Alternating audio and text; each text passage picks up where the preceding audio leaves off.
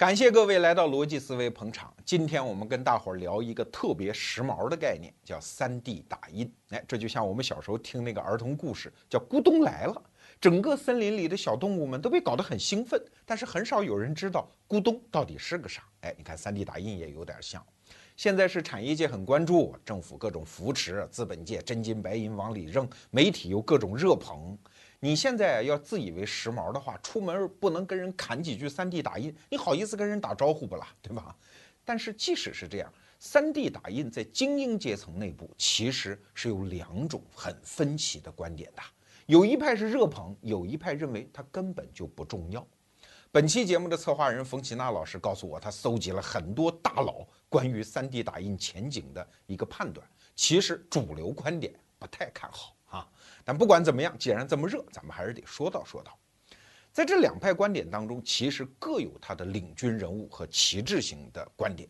比如说，在热捧派当中有这么一位叫克里斯·安德森，是原来美国大名鼎鼎的《连线》杂志的总编。这个人是互联网界的一个理论大神啊，曾经创造了很多炙手可热的概念，比如说这本书《长尾理论》，还有什么免费，这都是他当年的创造。但是啊，他在没到五十岁的时候，突然做了一个决定，决定离开互联网界，投身 3D 打印界啊，并且创业，开办了一家公司。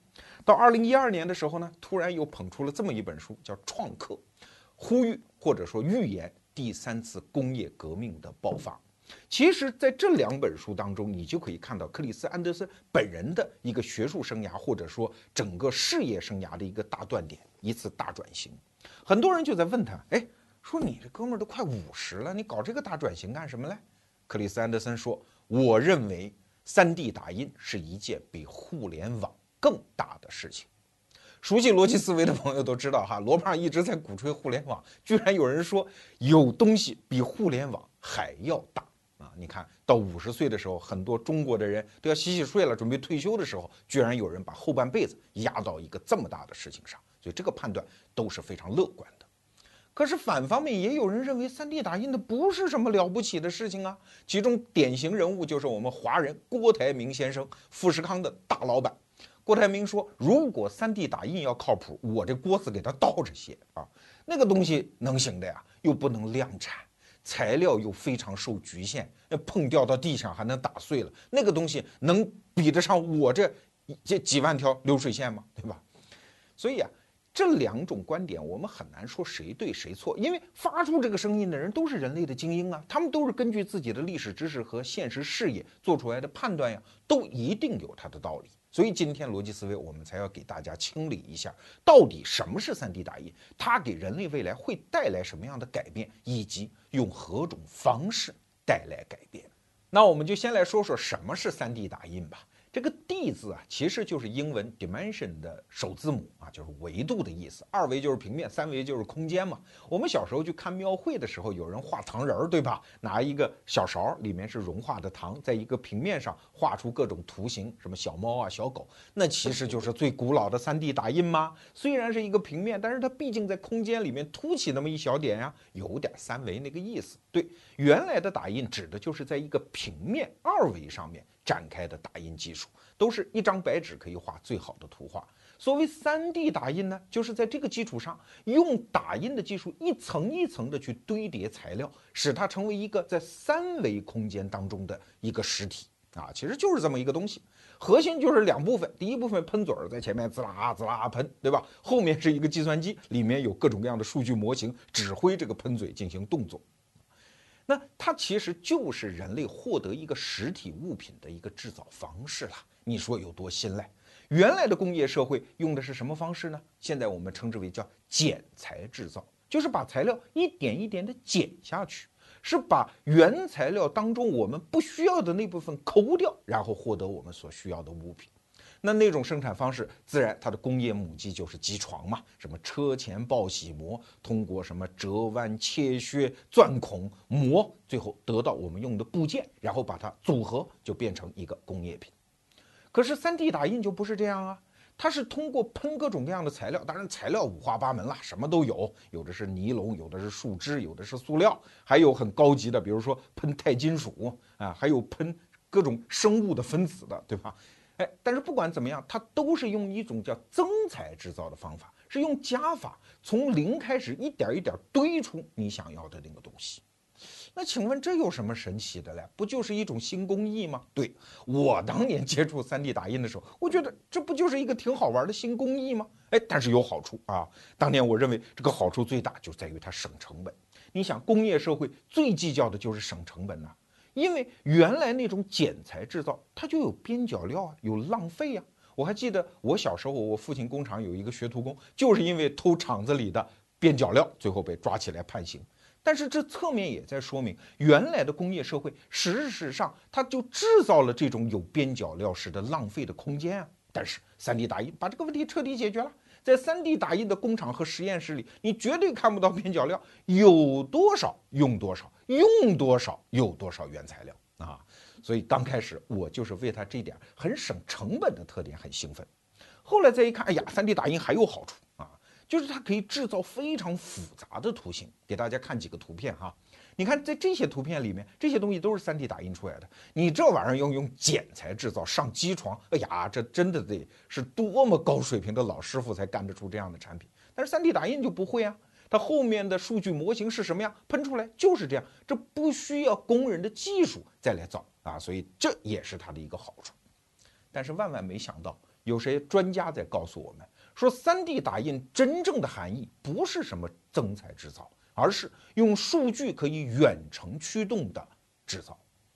哎，你看这个含义就不一样。甚至有人喊出了一句话，这话可耸人听闻啊！他们说 3D 打印是压在工业社会这头骆驼脊梁上的最后一根稻草。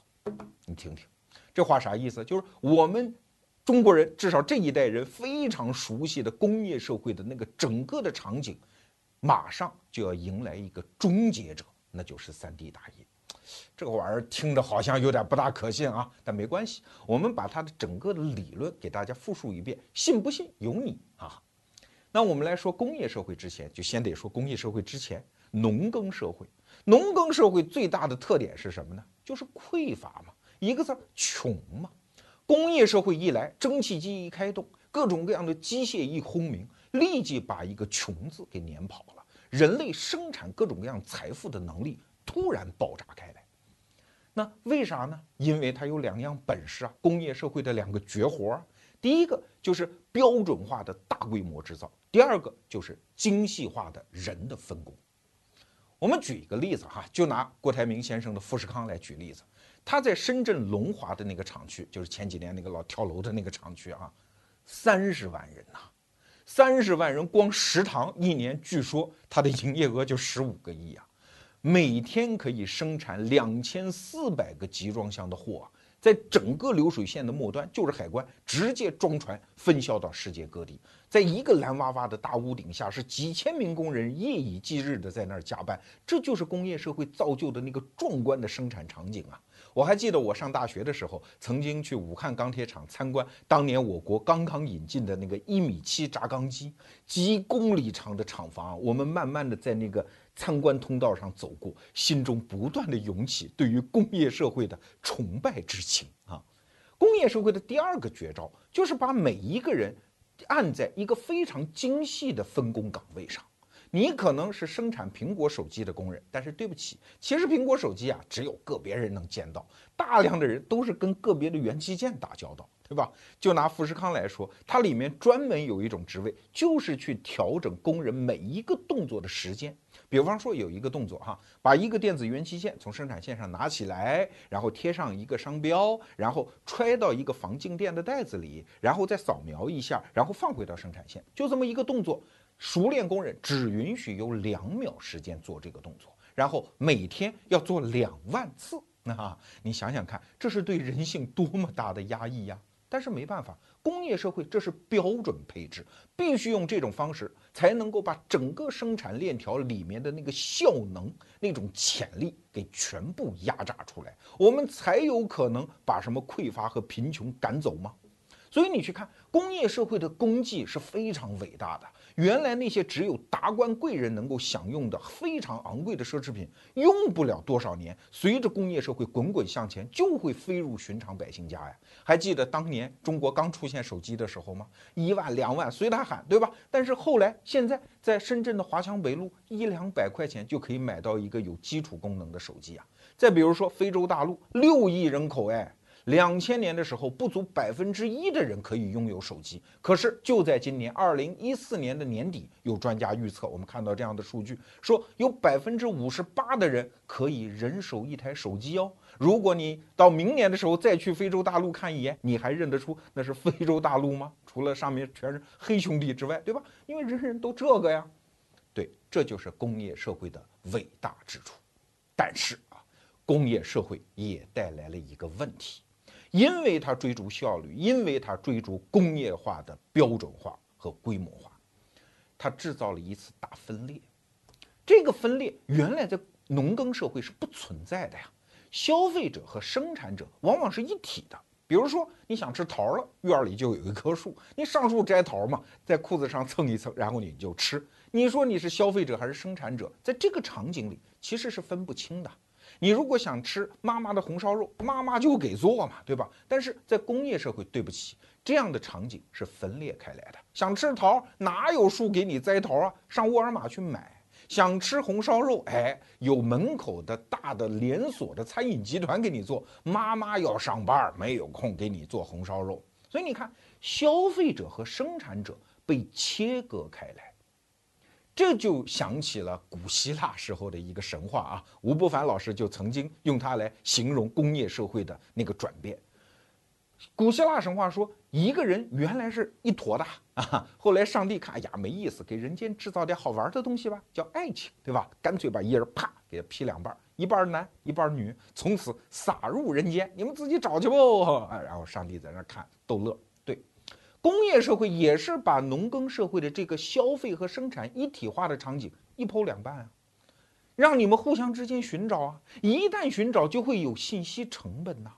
这种成本在农耕社会即使也有消费和生产的脱离，但它相对来说信息成本比较简单，都通常在一个地方嘛。那怎么办呢？有两个办法。第一，约定个日子了，大家赶集，比如每逢五、每逢十有集，大家去买和卖，非常好匹配。再比如说走街串巷，靠人力吗？人肉搜索自己的客户吗？对吧？你听相声《老北京的吆喝》，那就是一种人肉搜索方式，因为它的整个交易场景相对来说局限在一个空间内，而且规模也没有那么大。可是工业社会那个规模，那可就吓死人了。就像我们刚才说的，富士康那食堂一年十五个亿产值，你在那儿在门口说我要吃妈妈的红烧肉，上哪儿给你去走？你只能去吃车间里的味道的红烧肉，你想吃什么？舌尖上中国的什么啊？外婆腌的咸鸭蛋啦，什么爸爸在荷塘里捕的鱼啦？那种个性化需求门儿都没有，因为工业社会只能给你提供批量化的标准品。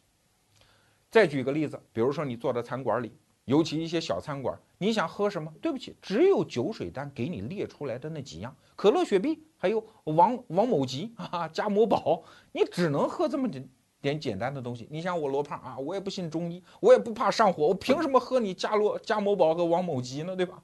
我肯定要喝我小时候喝过的米酒，那一定会挨服务员呲的嘛，对吧？小时候的米酒那能生产多少？只要没有形成规模化，它不可能形成标准的供给，所以你就喝不到。那面对这样的分裂，这样的一个新出现的一道鸿沟，工业社会最终也是想出了解决办法，那就是把所有的市场当中的消费者假设为大众。你看“大众”这个词儿啊，仅仅到二十世纪才出现，这是工业社会发展到一个巅峰的一个结果。所有的消费者，我们假设你们之间没有区别。你看“大众”这个词儿叫 “mass”。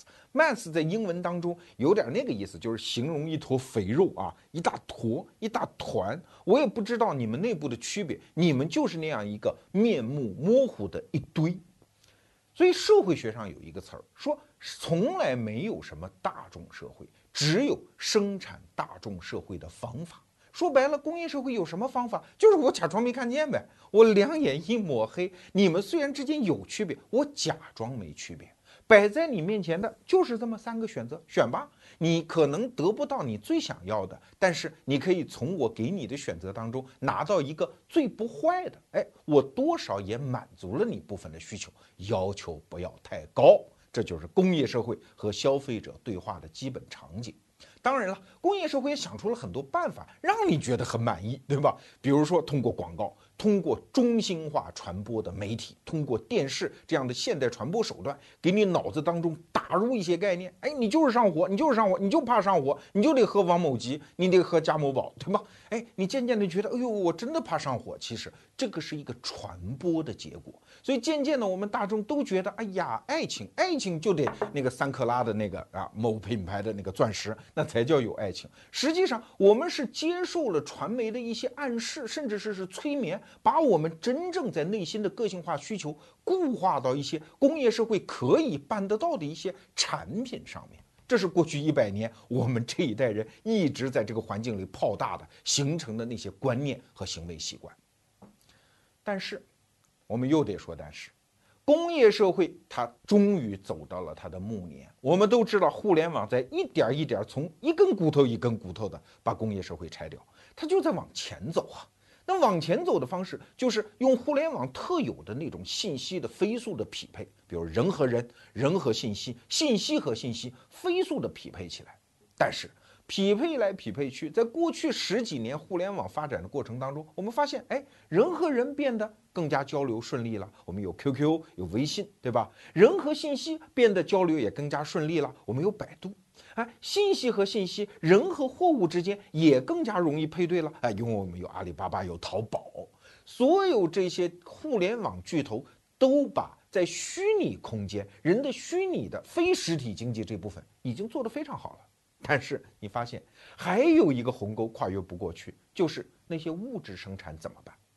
我们在外面跟大家讲互联网概念的时候，经常就会有人提这样的问题，说你们老吹嘘互联网，这就叫互联网拜物教，对吧？你们搞来搞去，不就是什么订个票啊、泡个妞啊这事儿，拿互联网干比较方便吗？人类主要的财富是生产大机器。对吧？是造房子，是这个，它才叫财富嘛，因为它看得见嘛，它摸得着嘛，我心里踏实嘛。这些东西，你说怎么互联网化？造个桥，你说你怎么互联网化？这就看到三 D 打印它的意义所在了啊！为什么我们绕这么一大圈子说回到三 D 打印？三 D 打印是什么？是通过互联网和一系列现代化的材料技术、制造技术构建的。人类的最后一道跨越天堑的桥梁，把人、把信息、把财富和实体世界的物联系起来的方式。我们再回头来看 3D 打印的本质，3D 打印和普通的制造的根本区别在哪儿呢？前面我们讲到，比如省材料啊啊，比如说可以做出更复杂的形状，这都不是根本，根本在于它是数据驱动的。那数据驱动和实体物之间的区别在哪里呢？我们可以打一简单的比方哈，你比如任何一本书，在原来的工业社会，它都叫出版。出版的方式就是我先得弄个版嘛。所以对于出版社来讲，出任何一本书都有一个盈亏平衡点，就一本书一定要开印多少册，我才能挣钱，因为我造那个版是要花钱的嘛。啊，那一个版它只有平摊到每一本书上，你印数最多的时候，我才能够挣钱。但是你发现没有，在办公室用的打印机就没有这个规律，每一页纸都不一样。但是因为它是数据驱动的，所以它的成本都一样。在学校的打印店，它都是按每一张纸你打印来给你算的，从来没有说我这一个内容你必须给我印三千册、三千份，我才能够给你这个便宜的价格，从来没有这个规律。这个背后就是 3D 打印和传统制造的核心区别，它是数据驱动的制造。这种制造方式带来两个结果，第一个结果就是生产资料。变得不重要了，在马克思的整个的理论框架里，生产资料所有制决定了社会形态啊，这是我们读中学政治教科书都知道的概念，对吧？生产资料怎么配给，生产力什么水平，决定了一个社会形态。可是你会发现，在 3D 打印的前景的照耀下，生产资料变得不重要，是 3D 打印机你有，我为什么一定要拥有它呢？我远程租借一下可不可以呀？我可能在北京，我要给我纽约的一个朋友送一个生日礼物。我在北京，我亲手做了一个数据包、数据模型，我通过互联网远程指挥一个纽约朋友的 3D 打印机，把它打印出来，然后用快递公司递到他的府上，不就结束了吗？这个生产资料对我来讲，只是我临时租用那么几分钟或者几个小时的那么一个租借品。所以从整个人类的生产链条上来看。一个租借品和必须拥有才能生产的一个物品，那重要性可就差了去了，它就不再能够扼住整个财富生产的咽喉了。所以你看，生产资料的重要性变得弱小。第二个特点就是人的作用一下子被释放出来。最近有一个例子，我们在节目里讲过几次啊，罗永浩和他的手机，他现在就生活在一个 3D 打印时代还没有到来的前。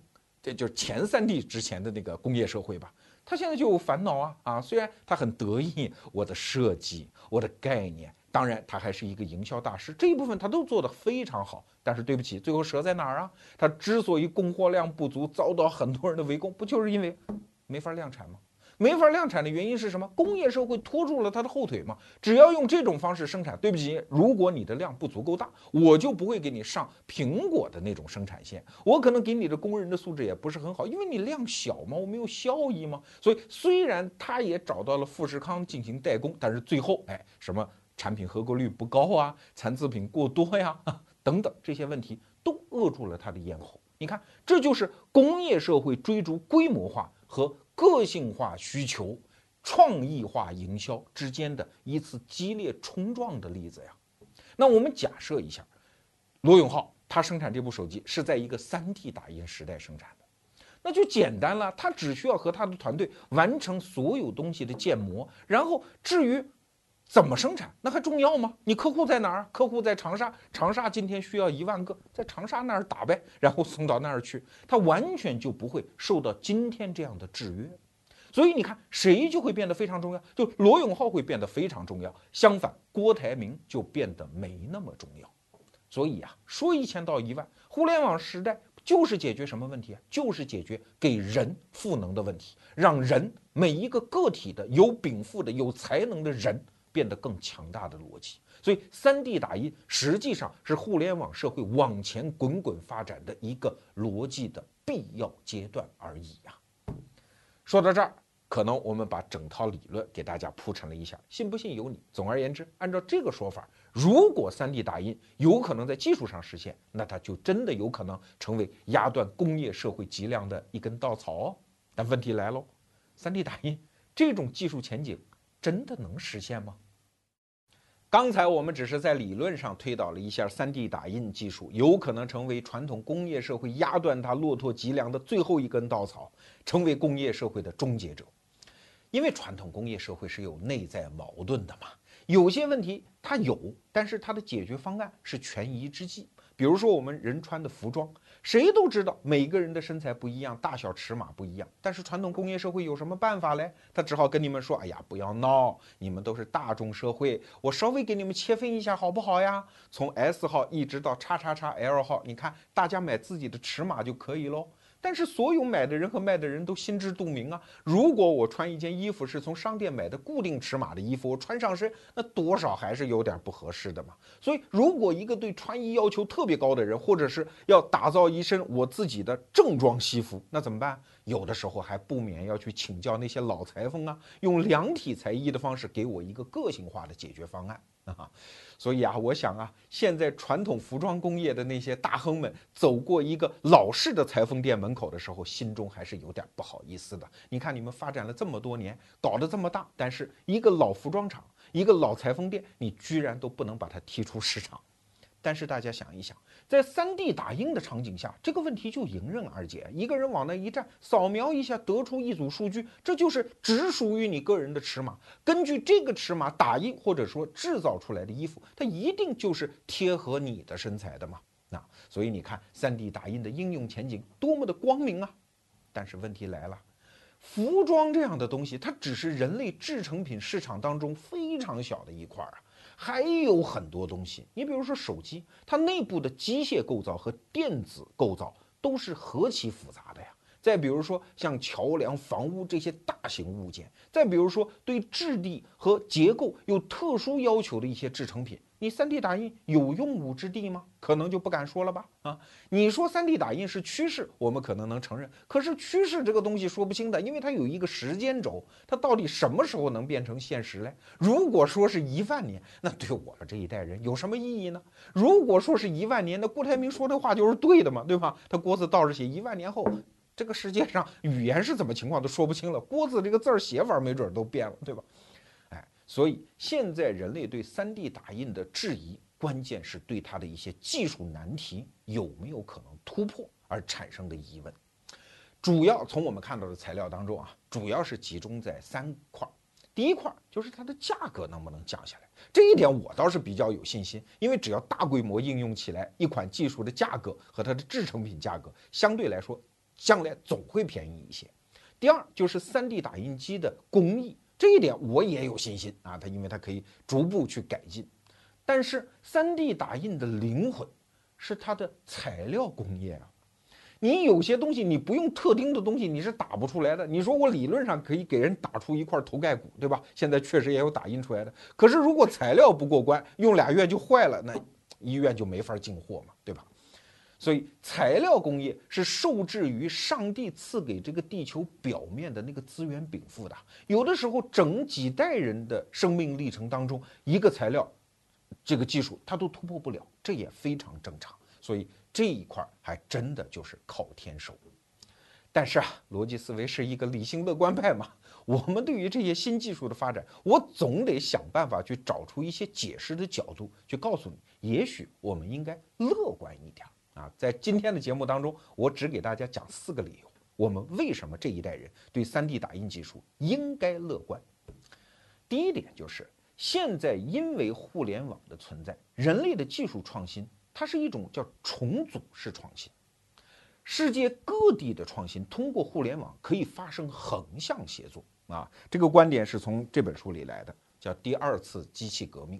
这本书里就讲，创新分两种，一种叫果实性创新。啊，就是上帝让这棵树结了一个果子，那你摘吧，啊，摘完了就没有了。确实啊，很多传统的创新就就是这样，有些大的院士可能一辈子也就是一两个技术成果，他的生命也只够得着摘那么一两个果子，这叫果实式创新。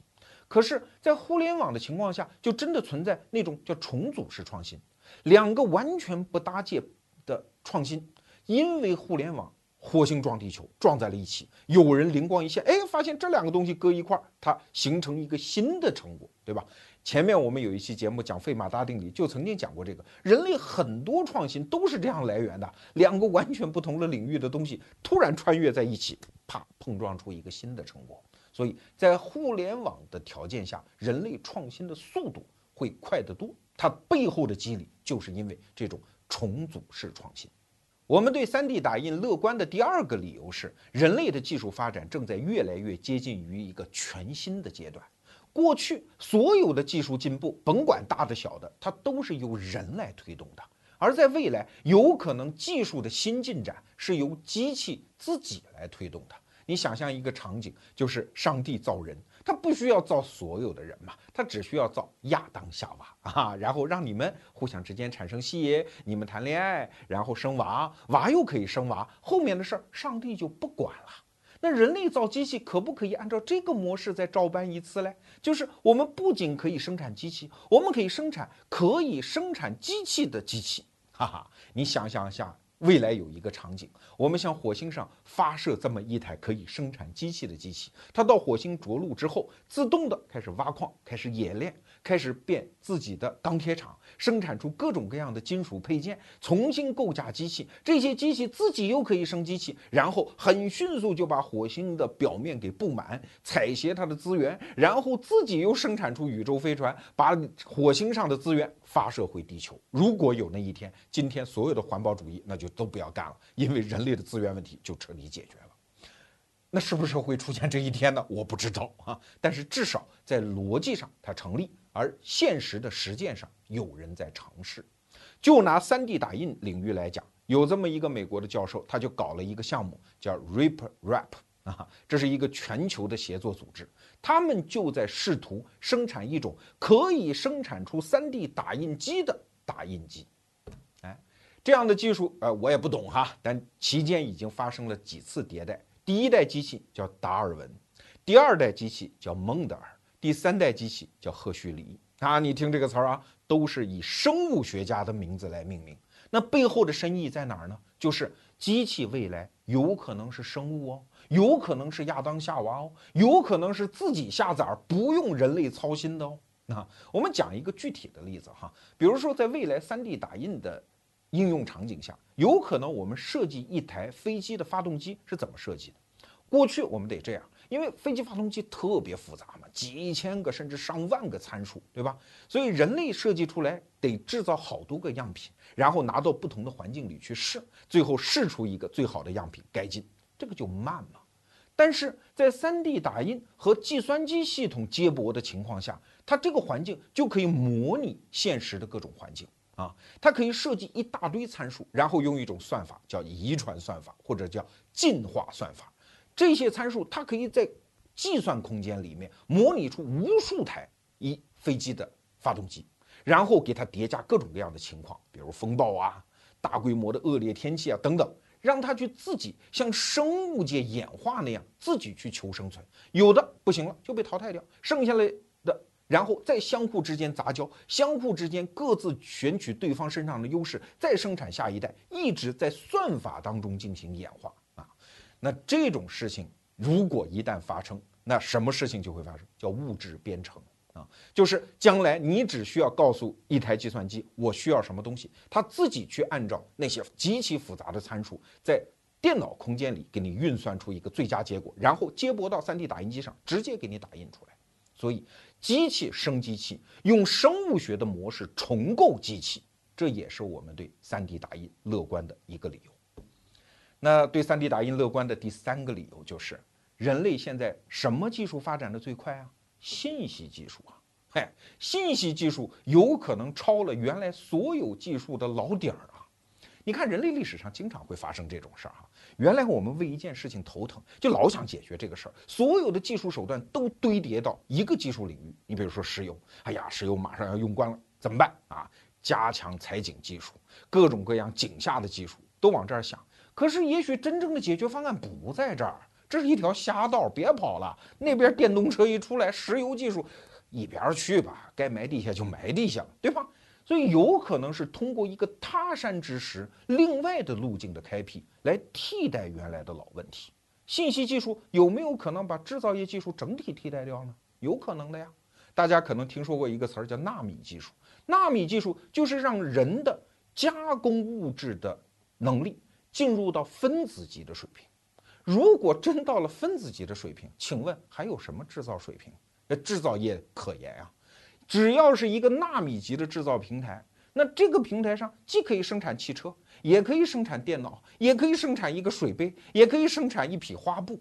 所有的东西在分子级重组的时候，可能能源问题、物质材料问题就全部都解决了啊！现在大家应该知道啊，其实我也不太懂了。纳米技术是二十一世纪人类非常重要的一个解决方向。那纳米技术如果成熟了，我们从某种角度上讲，它其实就是从信息技术的角度，把其他技术的难题从另外一个侧面给解决掉了。所以这也是我们乐观的一个理由啊。最后一个理由。第四个理由哈，就是二十世纪的历史反复告诉我们，一个技术一旦开始奔跑起来，它往往会进入一种叫指数级的爆炸性增长。在以前的节目里，我们也讲过什么核糖效应啊、下半盘棋效应啊，都是这样。一旦进入指数级，你会发现它的。发展过程是让人无法想象的。比如说，人类基因组刚开始，我天，那么庞大的运算量，好像要解决这个问题要花好几百年。哎，但是很快就解决了，整个一张人的基因图谱就画出来了。为什么？因为全球化的大协作，指数型增长的能力。呃，有一本书叫《起点临近》啊，它的作者库兹韦尔就曾经讲了一个道理啊，说如果你出门走三十步。如果一步是一米，那你走三十步就三十米。但如果第一步是一米，第二步是两米，第三步是四米，这样老翻着倍的走，走三十步，什么结果？到第三十步的时候，你已经在十亿米开外，也就是说，已经绕地球转二十六圈了。啊，所以指数级增长是一个特别可怕的增长。那么，人类现在不停的各个领域的技术突破都堆叠在一块儿的时候，就极容易触发这种指数级增长。当然，在 3D 打印领域，指数级增长的这个，呃，这个天灵盖能不能被打开，我们也不知道。但至少我们知道库兹韦尔这个人啊，就这本书的作者，他正在干一件事儿。他现在岁数已经不小了哈，他每天啊要吃，据说是二百三十多种药。为啥呢？因为他自己有一个信心，他认为到二零二七年的时候，整个计算机的智慧水平就将超越人类，而到二零四五年前后，整个人类技术会迎来一个点，这个点就是起点。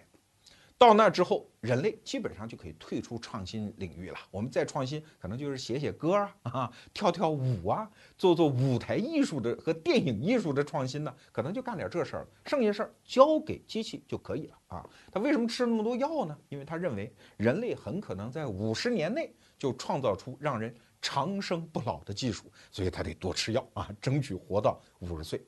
我算算，我得活到九十。哈哈，我得活到九十，就也许能赶上这一波。当然了，这只是个别人对未来的想象，而且他的这个想象也正在被很多人接受。在美国，就有起点大学，也有起点派，他们正在成为一个学术流派。他们用这样乐观的眼光来看待未来，我们是不是也可以参考一下嘞？当然，我们还得说一句：所有对于未来的判断，如果他说的铁板钉钉。这一定不靠谱，人在未来面前还是要保持一种谦卑之心。所以一边听听库兹韦尔，一边听听郭台铭，也都没有错了。人类亲手养育了技术这个儿子，可是这个儿子一旦诞生之后，却让我们人类妈妈好为难。因为你发现你根本控制不了他的成长方向，即使是速度这么简单的事儿，你都预测不了。过度悲观和过度乐观似乎都有可能是错的。就像我们小的时候去读什么《小灵通漫游世界》，说到两千年的时候，全北京上空跑的都是宇宙飞船了，没有汽车了。现在都二零一四了，宇宙飞船哪儿呢？对吧？这就是一种革命浪漫主义的轻佻的乐观态度。但是你会发现，在过去一个世纪里，对未来技术做悲观估计，或者不说悲观了，就说按部就班的预测啊，画个曲线往未来去导，往往都是破产的，因为现实的发展远远超越了当事人的想象。当然，技术的发展，人类的这个儿子的发展，最重要的还不是悲观和乐观这个维度，而是它一旦实现了之后，它引发的社会后果是刚开始我们完全没法想象的。举个例子，当年的爱迪生发明了留声机。最开始他设计这个东西是为了啥？为了把自己的声音留下来嘛。他在商业销售的时候打的是这么个卖点，说让老人留下声音做遗嘱用，让子孙后代知道爷爷和爷爷的爷爷说话是什么声音，对吧？但是结果这玩意儿一上市之后，全世界人民都是用它来娱乐，来听音乐。据说爱迪生他老人家。认为这个产品居然用于娱乐这样的目的，搞得很不严肃啊！老人家很生气，但是没有办法，这个蛋你下完了，蛋孵小鸡儿，然后它的生物性的成长过程，它的逻辑链条的展开，跟你这个妈妈，跟你这个母鸡完全没有关系，这才是技术和人类之间真正的一个摩擦点。我们回到 3D 打印的话题。你会发现，不管是对 3D 打印悲观还是乐观，我们今天都应该做好一个心理准备，就是万一它实现了呢？实现之后引发的整个的社会后果又是什么样呢？我们不应该提前做一些判断吗？至少我个人对这个判断，我是谨慎的、悲观的。我认为人类的整个的政治的、文化的、法律的全套体系都没有做好相应的准备。如果它真像库兹韦尔讲的来的那么快，我们会不会面对一次劫难呢？也未可知啊。给大家举个例子哈，美国有一个网站叫 DEFCAD 啊，其实也就是防御设计的这么一个网站。这个网站其实它的主人是德克萨斯大学的一个大二的学生办的啊，你听听看，不是什么高大上的人物哦，他就是一个普通的草根呢。就在这个网站上，居然你可以下载到打印 3D 打印枪支的文件和数据包。哎呀，这个东西就很麻烦呀。任何一个普通人用普通的 3D 打印机，用普通的材料都可以打印枪支，你自己想想会产生什么后果？第一个后果是 3D 打印可以任意变形哦。也许它打印出来一个面包状的枪支，也许可能是一根鱼竿式的枪支，它的应用场景就会变得非常的复杂，防不胜防。万一这玩意儿落到恐怖分子手里怎么办？第二。它的很多材质都是塑料啊，据说它的一款枪支除了那个撞子弹的那个撞针是金属的，剩下全是塑料的。说白了，你完全可以在兜里装上这么一根撞针，然后在其他行李里面搁上那么一个 3D 打印的塑料枪，就可以在机场蒙混过关，就可以把这杆枪带上飞机啊。事实上也发生了这样的事情，英国的两名记者就做了一个实验，从伦敦火车站上车啊。兜里带上这个 3D 打印出来的枪，通过了伦敦火车站的安检，上了欧洲之星的那个火车，然后在火车上把东西拿出来，当着全车厢所有的人的面把它拼装完成成一把枪，然后带着这把枪若无其事的在车厢里走过，啊，一看还没人搭理他们，这俩哥们儿已经急了，干脆把枪拿出来，啊，当着全车厢的人面前合影啊，作秀摆 pose，拍照片。还是没人有反应啊！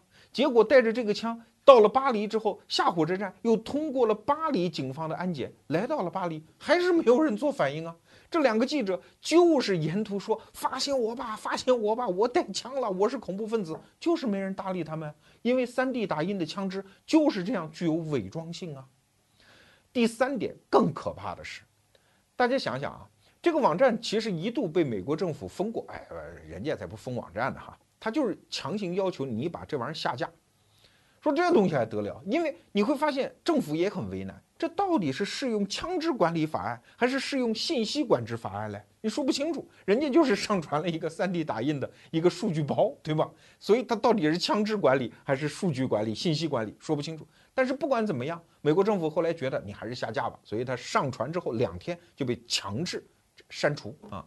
这个网站的，刚才我说德克萨斯州的大学的那个大二学生叫威尔逊哈，他说了一句话，这句话说的真是气死人呐。他说：“哎呀，下了就下了吧，啊，这也不是什么投降，无所谓，这个东西也没什么了不起，在一般的图书馆到处都可以查得到，大家自己去查吧。”这句话说的好吓人呐，你意味着政府原先控制像 3D 打印枪支这样的所有手段全是失效的。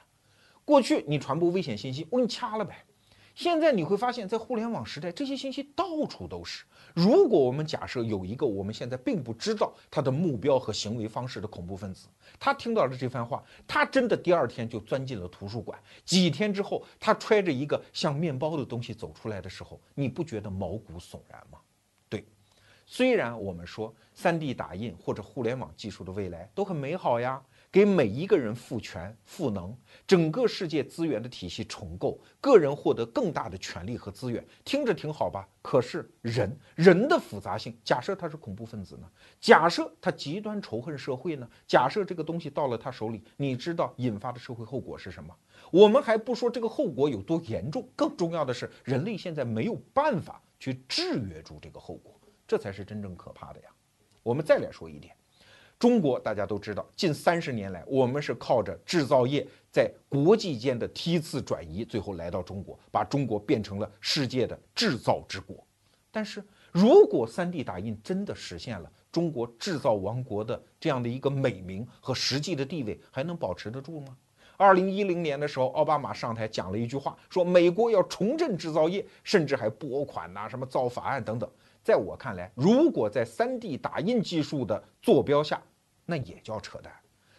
工业将来在 3D 打印下，它会变成一个全球零星分布式的一个制造，甚至制造在哪里，这个地域空间的限制已经变得不重要了。是在中国还是在美国重要吗？重要的是那些能够设计数据包、事务具模型的那些大脑，它在哪儿？假设他现在在旧金山，你美国人有什么信心说他一直是在旧金山呢？要依我说，没准将来就在马尔代夫啊，没准马尔代夫政府说所有度假村免费来吧，只要你会玩 3D 打印，没准未来的世界的创造中心就在马尔代夫的海滩上，也未可知啊。也有可能未来国家主权，因为它控制不住人，变成一些民间组织。就像我们刚才讲的 RipRap 那个组织，它就是一个全世界分布的组织啊。也许这样组织的权力和资源远远超过一个主权国家呢。因为 3D 打印时代、互联网时代，权力在个人手里吗？你只要接受这个前提，你真的就可以推导出这样形形色色、光怪陆离的结论。而所有这些结论都在告诉我们，今天每一个中国人，乃至每一个美国人，你现在看到的世界，你根据现在看到的世界推演出来的未来世界，以及其中相应的解决方案，可能全是错的。未来世界什么样？因为 3D 打印已经变得面目模糊。今天我们讲的是 3D 打印机，而实际上我们是想说，一个人面对那些已经呈现出光辉前景的技术创新，应该保持一种什么样的明智态度？很多人往往是在两极之间摇摆了。要么就是绝对的乐观，对未来时间点出现的某个确定性的结果做赌徒式的下注；要么就是完全的悲观态度，甚至是保守式的排斥。我原来的世界很美好，我原来的被窝很暖和，新的东西你不要来。我原来的整个世界坚固的牢不可破，你对我毫无作用啊！我们主张的态度是，每一个人都应该活在趋势中。你看。前面两种极端的态度，它都可能对，都可能错，你都可能欣喜若狂，也可能非常失望和沮丧。但是，如果你秉持一种活在趋势中的态度，那你的生命中每一个点都可能获得惊喜。